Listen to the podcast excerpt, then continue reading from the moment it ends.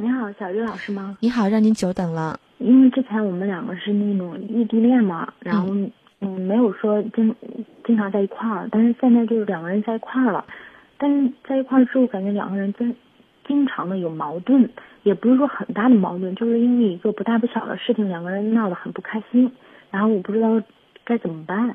嗯，以前异地恋的时候没有这样的问题吗？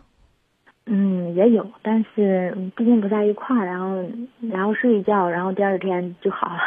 嗯，然后反正不像现在这种感觉，嗯，跟跟以前不太一样，说不来就是。看来你俩的恋爱真的是挺适合异地恋的。啊，啊，不能这样说。很多的朋友其实都在抱怨说和男朋友或者和女朋友异地恋很影响感情，两个人呢经常没有时间去交流。嗯，你异地恋呢反而是没有什么事情啊，反而在一起了问题多。其实嗯，异地恋的时间也有问题，嗯。估计是以前的时间没有太意识到，想着是两个人不在一块儿有问题，嗯，等在一块儿之后也有可能会解决掉。但是真正在一块儿之后，感觉还是有问题。嗯，大概都是什么样的事儿呢？有什么原则性的问题吗？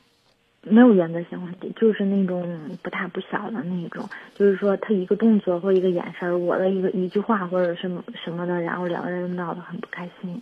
其实我也不想这样，我们都不想这样，但就是。说不来为什么，就闹都是两个人不太开心，不知道，嗯，就是根源在何处。根源在何处？其实我倒觉得哈，异地恋是最难坚守的。很多人说呢，异地恋呢，你看，比如说他需要勇气、忠诚、信任、理解、沟通、目标、忍耐，对不对？我们说忍耐呢，就是得忍耐寂寞。沟通呢，就是经常要两个人沟通，比如说，呃，电话、网络还有短信，是不是？忠诚呢，肯定是要对彼此的一个忠诚度。一般人真的不敢选择异地恋，因为怕坚守不下去。你们连这么难的异异地恋都敢去坚守这么长时间，直到两个人在一起，还怕什么呢？为什么不好好去珍惜呢？我我也我也想，然后我也不想有矛盾，但就是有时间不是说发自内心的那种，就是。嗯嗯，你给我举个例子好不好？就是你好像两个人在一块吃饭，然后吃着吃着，我说让他多吃一点儿，然后然后他说他不想吃，然后嗯，因为男孩嘛，我感觉就应该吃多点，长胖点比较好。嗯，然后他就吃那么一点儿，然后让他多吃，然后就因为这个，然后两个人都不开心了。你怎么跟他说的呀？比如说咱俩一块吃饭，你想让我多吃点，你怎么说呀？我说你。我就说多吃点呗，然后吃多了胖嘛。然后他如果要不吃的话，然后我好像就脸色就有点变了吧。小的时候呢，我是从小奶奶带大的，后来呢，妈妈把我接过来带。我妈呢就不太会带我，就经常在吃饭的时候敲碗说：“你吃不吃？你吃不吃？”这个意思呢，就想让我多吃点，为了就是怕我吃少了饿着。嗯嗯。但是呢，就经常会用“你吃不吃？你吃不吃？”然后必须得逼着我去吃。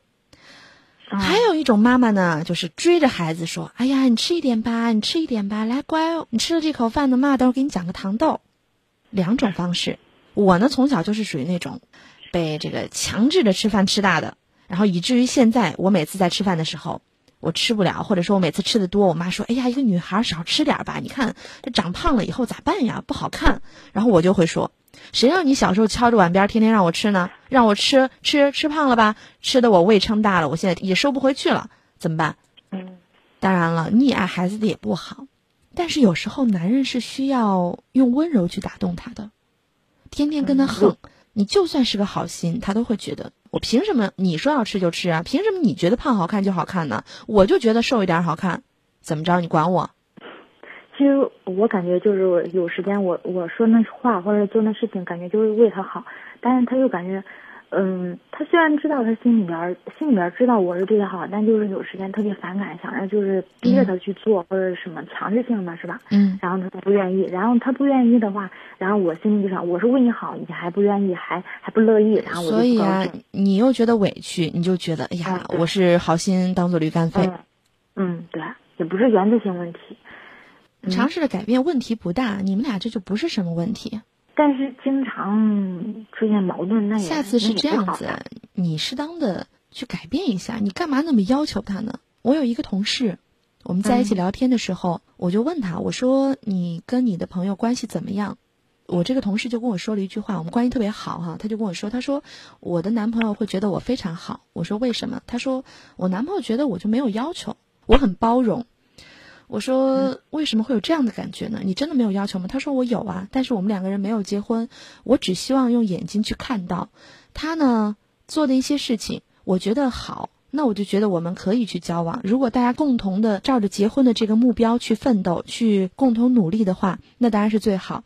如果在我们交往的过程当中，他中间有一些问题是我不喜欢的，如果是我的底线问题，我会提出来；如果不是底线问题呢，我就会去看。我知道这个时候我提出来，即使他改变了，江山易改，本性难移，对不对？你现在即使让他改了，他以后可能还会出现这样的问题，不要太去要求他。至于你想让他吃的饱一点，吃的胖一点，你可以告诉他，你说，看，我希望你胖胖的，然后让我有安全感。我们出去的时候，我会觉得哇，靠在你肩上，好有安全感啊！你站到我前面，可以把我挡住，呵呵一点都看不到我。我也觉得这是种安全感。但是至于吃什么，如果你觉得十分想让他吃，那咱们就试试对付小朋友的那一招。实在不行，拿个勺，你说来，张开嘴啊，我喂你，你看他吃不吃？嗯。他最多跟你说：“哎呀，你看人这么多，算了算了，我自己吃。”那你的目的不是同样达到了吗？嗯，那也是啊，对不对？对。想要达到你的目的呢，其实有很多种办法，不一定非要敲着碗边说你吃不吃？你不吃我就跟你分手，我就跟你闹。他会觉得你怎么就这么无理取闹呢？就是，其实我也不想这样，但就是没有办法。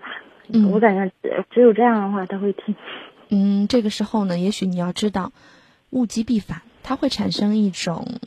反叛的心理可能会觉得，更不愿意去照着你的想法做，嗯，没事，对不对？两个人呢，还是要多了解彼此，了解彼此喜欢什么，讨厌什么，他的底线是什么。嗯，那就这样吧。嗯，好，咱们先试试这种办法，看可靠不可靠，靠谱不靠谱。如果实在不行的话，你到时候再打电话，好吗？嗯嗯，谢谢，我明天就开始改变一下。好，再见啊。嗯，好，谢谢。让我们试着